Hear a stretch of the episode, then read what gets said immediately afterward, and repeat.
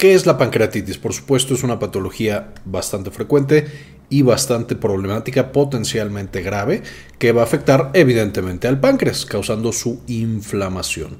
Y esta inflamación del páncreas es muy compleja porque no es solo un órgano inflamado, sino que el páncreas adentro tenemos una gran cantidad de enzimas que se encargan de digerir básicamente toda nuestra comida. Entonces cuando se inflama este páncreas, las enzimas se pueden activar y pueden literalmente digerir al páncreas, destruyéndolo, y también a todos los tejidos que están alrededor. Entonces se imaginarán lo grave que puede ser una pancreatitis.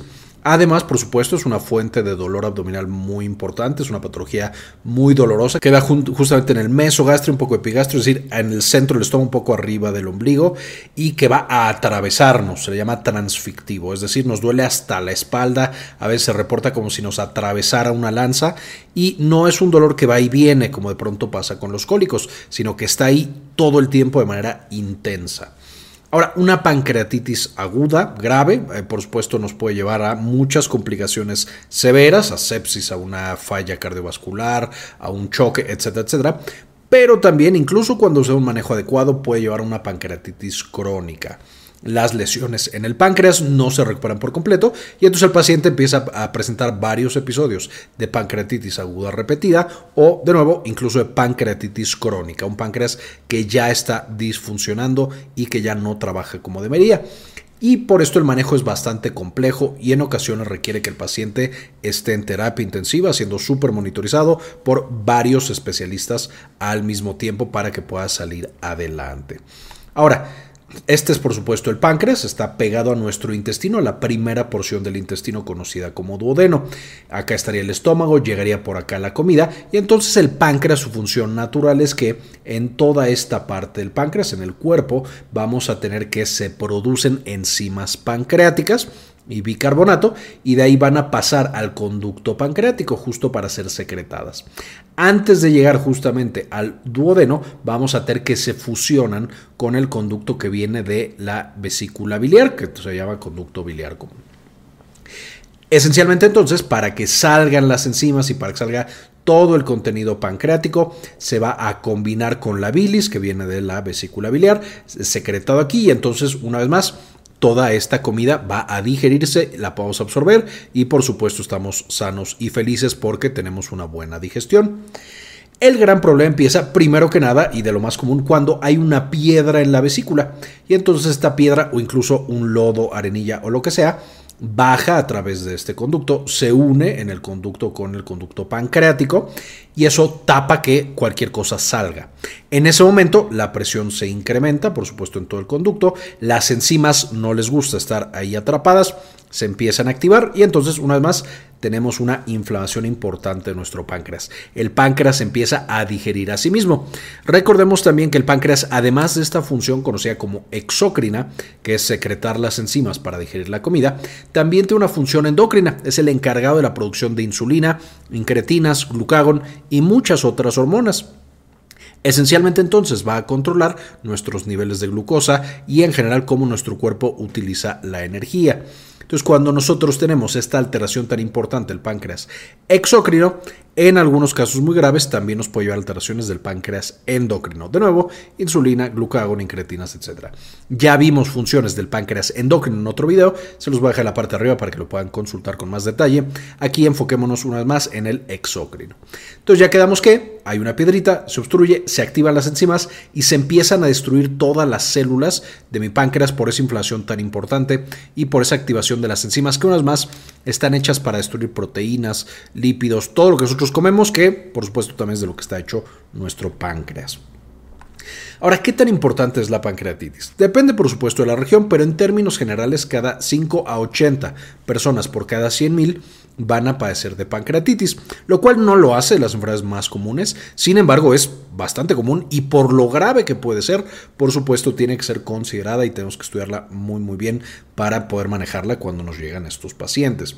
La edad de aparición va a variar de acuerdo a la causa, ahorita vamos a ver la causa, pero de las principales causas que nosotros tenemos de pancreatitis es número uno, y esto no es en orden, ahorita vamos a ver en orden, pero digamos a los que les aparece más joven es número uno por consumo de alcohol a los 39 años de edad. Esto por supuesto puede ser incluso más jóvenes porque el consumo de alcohol a dosis muy altas o por mucho tiempo van a precipitar una vez más que se activen las enzimas pancreáticas adentro del órgano, que se empieza a digerir y que tengamos esta inflamación.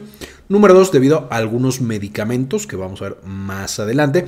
Ya vimos estas causas justo en otro video de eh, señales o factores de riesgo para pancreatitis, que les voy a dejar también en la parte de arriba para que puedan checar con más detalle. Pero número dos, tenemos medicamentos apareciendo en promedio a los 42 años. Número 3, trauma a los 66 años. Y aquí trauma puede ser, por supuesto, trauma automovilístico, que me choco y por supuesto algo me pega en el páncreas. Pero aquí también podría ser incluso procesos quirúrgicos, es decir, me están operando, eh, me hacen algo más y por eso tengo pancreatitis. Y aquí también, aunque no lo incluyo tal cual, por supuesto, la aparición de cáncer. El cáncer en el páncreas o en el intestino, eh, incluso en el hígado, puede llegar a que se tape el conducto y, por supuesto, causar pancreatitis. Finalmente, las vías biliares en promedio a los 69 años. Por supuesto, esta de nuevo no es la única edad a la que aparezca, es el promedio, pero podemos tener a otras edades, por ejemplo, un paciente que tiene eh, piedras en la vesícula a los 40 años, pues ya está en riesgo de desarrollar una pancreatitis. Entonces, por supuesto, de nuevo, no se queden con que a estas edades aparece, es el promedio en el cual encontramos esa patología eh, o esa causa de pancreatitis. ¿Cuáles son los factores de riesgo? Ahora sí, por número de eh, relevancia o frecuencia más bien. Número uno, la causa más frecuente son piedras en la vesícula. Una vez más, esta aparece en pacientes un poco más eh, con más edad. Usualmente después de los 50 es cuando aparece una pancreatitis por piedras en la vesícula. Una vez más, no se caen con esto, hay pacientes más jóvenes que también lo pueden presentar, pero un paciente típico es más de 50. Número 2, consumo de alcohol, en el cual eh, los encontramos muchas veces abajo de 50 años de edad. Número 3, medicamentos. Esto puede ser a cualquier edad que se consuman medicamentos que causan pancreatitis, que vamos a ver en un video futuro que les dejo en la parte de arriba para que puedan consultar ya que esté arriba del canal. Número 4, intervenciones médicas. Aquí, por supuesto, tenemos tanto el tratamiento para la pancreatitis, que también puede desencadenar pancreatitis, conocido como coledopancreato retroendoscopía o CEPRE. También cirugía abdominal, si estoy agarrando el páncreas, eso puede predisponer a una pancreatitis. Y ya platicábamos también el hecho de que aparezca una tumoración. Por ejemplo, si aquí tengo un cáncer de intestino, tapa el conducto y entonces una vez más van a activarse las enzimas, se llama pancreatitis. Si hay un cáncer en vías biliares o en hígado, también puedo tapar. En estómago también, tendré que ser grande, pero puede pasar. O directamente en páncreas, un tumor aquí, tapa el conducto y me causa, además del cáncer de páncreas, una pancreatitis. Dentro de las causas un poquito menos frecuentes tenemos triglicéridos elevados, calcio elevado y fibrosis quística. De nuevo, ya platicamos un poquito más de esos factores de riesgo en este otro video para que lo puedan consultar. ¿Cuáles son los signos y síntomas? Yo voy a tener un páncreas que se está destruyendo a sí mismo, entonces por supuesto voy a tener primero que nada dolor abdominal, ya lo platicamos, va a ser más o menos en el centro del estómago, va a dar en muchos de los pacientes hacia atrás como una lanza que los atraviesa y es un dolor constante, no va y viene, no da cólicos, sino que todo el tiempo está ahí el dolor abdominal. Frecuentemente este, al menos al principio, no se va a asociar con eh, diarrea o con algunas otras alteraciones gastrointestinales. Puede llegar a dar, por ejemplo, náuseas, principalmente por el dolor tan intenso, pero como la patología está fuera del intestino, muchas veces no lo vamos a asociar con las mismas cosas que encontramos, por ejemplo, en una gastroenteritis. Sí pueden aparecer, pero no es frecuente, es mucho más común que sea un dolor bastante diferente. Por la severidad de nuevo del dolor y del proceso inflamatorio que tenemos, los pacientes tienen fiebre y taquicardia. Nótese aquí que esta fiebre no es causada por una infección en la mayoría de los casos, es causada por el proceso inflamatorio tan importante del páncreas. Entonces, veremos más adelante, los antibióticos usualmente no se dan para pacientes con pancreatitis. A menos, por supuesto, que ya se estudió a ese paciente y se vio que tiene una infección además de la pancreatitis. ¿Qué puede pasar cuando el páncreas ya está muerto? Hay una necrosis pancreática ese tejido fácilmente se puede infectar y ahí sí necesitamos antibióticos y ahí sí la fiebre puede estar causada, por supuesto, por la infección. Pero en la mayoría de los pacientes la fiebre es por la inflamación del páncreas, no es por una infección y por lo tanto no se requieren antibióticos. Vamos a ver también que estos pacientes pueden presentar ictericia y esto nos está indicando que posiblemente hay un problema con el hígado o también la inflamación pancreática y estas enzimas que destruyen el propio páncreas se empiezan a desperdigar y dañan a los órganos que están pegaditos, incluido el hígado. Es por eso que, y lo vamos a ver más adelante, uno de los marcadores que nos preocupa en un paciente va a ser las enzimas hepáticas, una en particular. Puedo tener manchas en la piel y aquí no es frecuente, la mayoría de los pacientes no tienen manchas en la piel y en la piel me refiero a la piel del abdomen. Sin embargo, cuando las encontramos es una muy mala noticia. Usualmente se encuentran eh, literal marcas eh, que siguen el trayecto del páncreas o que están cerca del trayecto del páncreas y es básicamente una acumulación de sangre. Entonces, cuando te, o podemos ver también muchos puntitos rojos, de nuevo, cuando tenemos una, una pancreatitis hemorrágica. Fue tanto el daño y tanto se destruyó el páncreas que hay sangre que está llegando a la piel y por supuesto los pacientes están extremadamente graves. El paciente puede presentar falta de aire o disnea, por supuesto cuando de nuevo es muy grave, esto puede ser por el dolor tan intenso y también principalmente por la pérdida de líquido. Cuando el páncreas ya está destruido, pues causa mucho edema, mucha acumulación de agua alrededor del páncreas, de este líquido de inflamación o incluso, de nuevo, puede destruir los vasos sanguíneos y el paciente empieza a sangrar dentro del abdomen. Esto le lleva, por supuesto, también a una presión arterial baja, porque está perdiendo grandes cantidades de sangre, literal como si hubiera recibido una lesión y se estuviera desangrando, solo que la lesión fue adentro de su abdomen. Y, de nuevo, aunado a todo esto o asociado a todo esto, vamos a tener palidez. Estos no son todos los datos, pero son de los más frecuentes que podemos eh, encontrar en un paciente. Y la mayor, en la mayoría de las ocasiones no vamos a poder diagnosticar una pancreatitis solo por la clínica, solo por lo que nos dice el paciente y cómo se siente, porque lo más común es que el paciente tenga una gastroenteritis, una apendicitis, que por supuesto ya vimos, les dejo también el video acá arriba, es mucho más común una apendicitis que una pancreatitis. Entonces siempre nos vamos primero a lo más común, pero como no podemos dejar pasar un paciente con pancreatitis sin tratamiento, entonces vamos a necesitar algunos estudios para asegurarnos de que lo que tiene mi paciente es pancreatitis y no apendicitis o alguna otra cosa. Dentro de los estudios lo más importante van a ser estudios de sangre. En algunas ocasiones también nos van a ayudar algunos estudios de imagen, sin embargo lo más importante es tomar la sangre del paciente y le vamos a tomar varios estudios de laboratorio. Los más precisos y específicos para detectar una pancreatitis van a ser las enzimas pancreáticas, de las cuales tenemos amilasa y lipasa. Si estas están elevadas, en términos generales nos están dando el diagnóstico ya de pancreatitis o que al menos el páncreas está sufriendo en la patología que tiene mi paciente. Además de esto, vamos a tomarle otros marcadores porque, y lo veremos un poquitito más adelante, hay una escala que nos dice qué tan en riesgo está ese paciente, qué tan grave es la pancreatitis que está presentando. Entonces, además de las enzimas eh, eh, pancreáticas, vamos a tomar unas enzimas hepáticas para la función del hígado, una química sanguínea, de la cual lo que más nos va a interesar es el labún, creatinina y glucosa, colesterol y triglicéridos, calcio y una biometría hemática. Por supuesto, en biometría hemática vamos a enfocarnos mucho en la cantidad de glóbulos rojos y también la cantidad de glóbulos blancos. Los glóbulos blancos nos mostrarán que hay mucha inflamación en el páncreas y los glóbulos rojos nos van a dar un indicio de qué tanta sangre está perdiendo nuestro paciente de manera interna por esa pancreatitis. Ahora, además de estos, en algunos pacientes, no en todos, vamos a necesitar estudios de imagen. Para el diagnóstico podemos usar, y lo más es una tomografía computada, que nos va a mostrar el páncreas y nos mostraría, por ejemplo, zonas alrededor del páncreas que están inflamadas. Y hay escalas muy específicas, como la escala o el índice Baltasar, que de nuevo nos indica por tomografía qué tan grave es esa pancreatitis.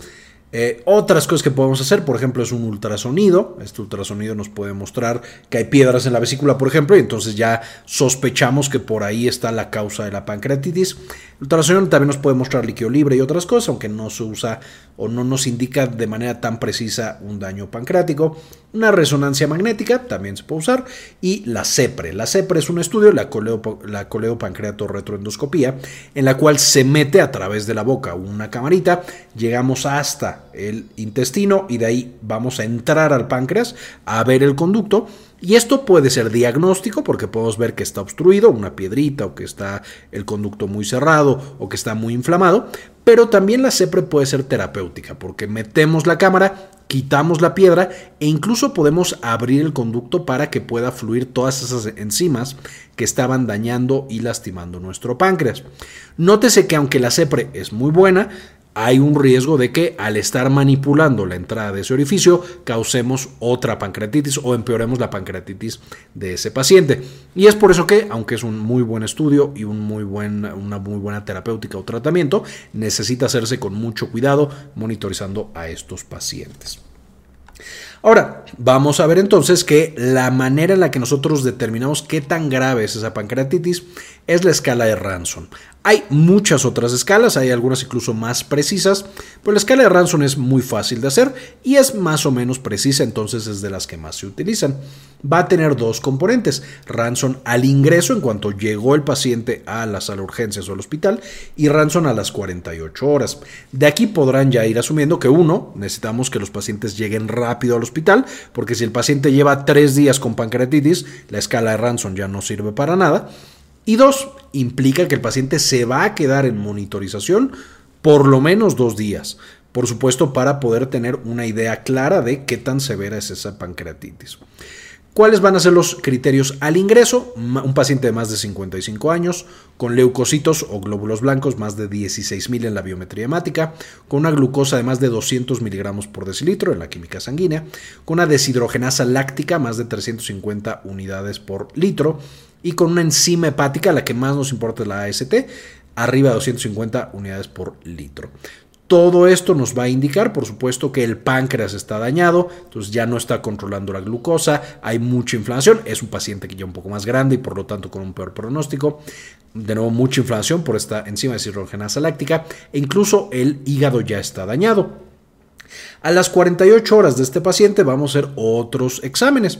Y si encontramos ahora que los glóbulos rojos están cayendo, más del 10%, a través del hematocrito de la biometría hemática, si hay un incremento en el boom de más de 8 miligramos por decilitro, evidentemente si estamos midiendo el incremento, debimos tomar una prueba basal cuando el paciente llega literal al hospital y se repite para ver qué tanto se incrementó. Un calcio menor a 8, esto es porque cuando digerimos nuestro páncreas se liberan muchos lípidos y estos chupan, digamos, el calcio que tenemos en la sangre. Una saturación o una cantidad, una presión arterial de oxígeno menor a 60 milímetros de mercurio, que haya un déficit de base mayor a 4 miligramos por litro y secuestro de líquido mayor a 6 litros. Esto, por supuesto, es que está saliendo líquido a mi abdomen por toda la inflamación y entonces el paciente de nuevo está en riesgo de caer en choque por la falta de líquido en las venas y en las arterias. Cada uno de estos parámetros me va a dar un punto y yo sumo esos puntos y me da más o menos la mortalidad. Si el paciente tiene menos de 3 puntos, es decir, de todas estas cosas que le medí no llega a 3, la mortalidad es del 0 al 3% y muchas veces no tienen terapia intensiva y el manejo puede ser relativamente sencillo. Si tengo de 3 a 5 puntos, entonces esta es una mortalidad entre 11 y 15%. Usualmente estos pacientes ya tienen que ser monitorizados con mucho, mucho más cuidado en ocasiones se meten a terapia intensiva y se les da un manejo súper estricto. Y score mayor a 6, por supuesto, es una mortalidad muy alta, el 40%, y por supuesto también implica que va a ser un manejo mucho más difícil y largo y potencialmente va a dejar algunas otras secuelas en otros órganos por la severidad de este proceso. Ahora, con esto, ¿cuál es el tratamiento? No me voy a meter mucho en detalle porque, uno, no hay un tratamiento específico. Eh, para la mayoría, ahorita lo vamos a ver. Y dos, es un tema más avanzado, entonces si quieren un video de tratamiento de pancreatitis, podemos hacerlo, pero en términos generales, número uno, vamos a reponer fluidos. Como son pacientes que por la inflamación tan importante tienen secuestro de agua, en vez de estar en arterias y venas, se queda en cavidad abdominal, pues le ponemos fluidos a través de la vena al paciente. Y a veces le ponemos litros y litros si es que el paciente puede aguantar esa cantidad de fluido. Número dos, muchas veces se recomienda ayuno. Esto por supuesto porque cuando nosotros comemos activamos al páncreas para que secrete enzimas. Si esas enzimas no pueden salir, pues solamente empeoramos esa pancreatitis que está teniendo el paciente. Número 3, la CEPRE. La CEPRE no va a ser tratamiento en todos los pacientes, pero es una buena terapia, especialmente cuando la pancreatitis es o sospechamos que es por una obstrucción debido a piedras que vienen del, del conducto biliar o de la vesícula biliar y eh, cuidado de soporte. Y aquí es todo lo demás. Si el paciente tiene dolor, algo para el dolor, que esto casi siempre pasa. Si el paciente tiene fiebre, pues algo para la fiebre. Si tiene oxigenación baja, pues oxígeno.